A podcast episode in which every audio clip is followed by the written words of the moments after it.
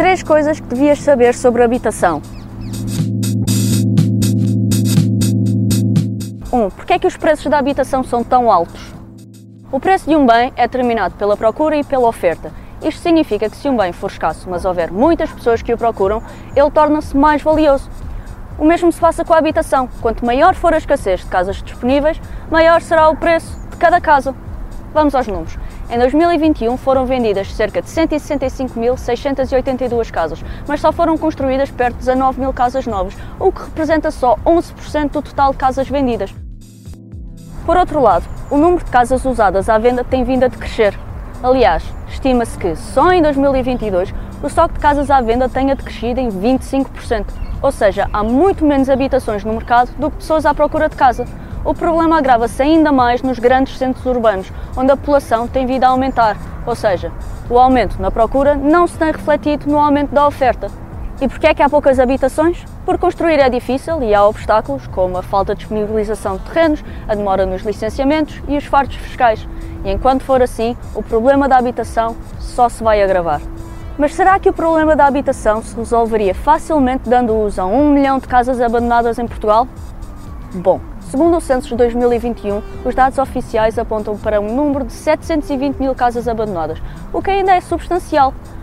Mas estas casas têm duas limitações significativas. A primeira é que as casas abandonadas não se encontram nas áreas mais procuradas para viver. Por exemplo, apenas 22% das casas abandonadas em 2021 se concentravam na grande área metropolitana de Lisboa, o que representa menos do que o peso populacional desta região no total nacional, que se fixa em 28% segundo o censo. Ou seja, para que estas casas se tornem apetecíveis é preciso criar incentivos para a deslocalização. A segunda limitação é que uma grande parte destas casas precisa de reabilitação, muitas vezes de reabilitação profunda, para se tornarem habitação digna. E aí esbarramos com os longos prazos de licenciamento, em particular os aplicáveis à reabilitação urbana, que são processos particularmente complicados. 2. Qual é o verdadeiro impacto do alojamento local e dos vistos gold na habitação?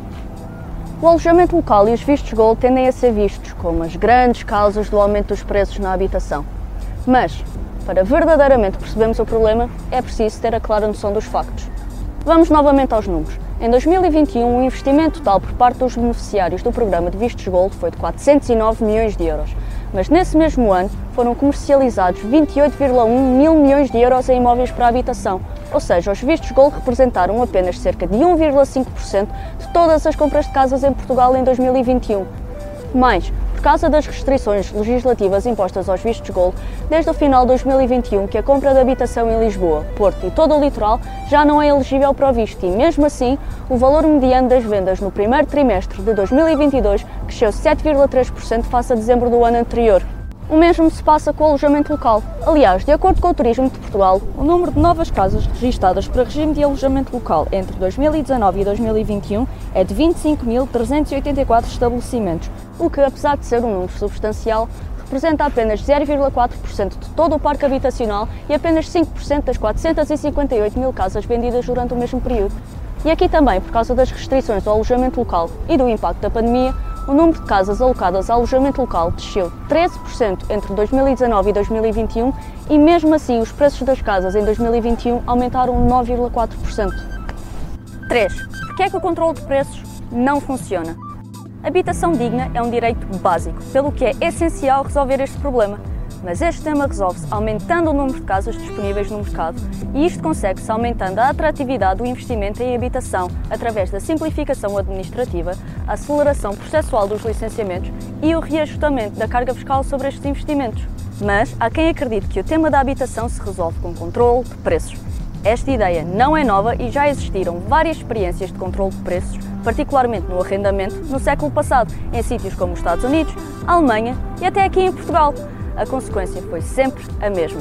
Quando as rendas são fixadas abaixo de valores de mercado, para além de incentivar a criação de um mercado informal de arrendamentos sem contratos, especialmente quando os preços fixados são muito desfasados do valor de mercado, os proprietários tendem a retirar casas de arrendamento e pô-las à venda, retirando o incentivo a investir em novas casas destinadas a arrendamento.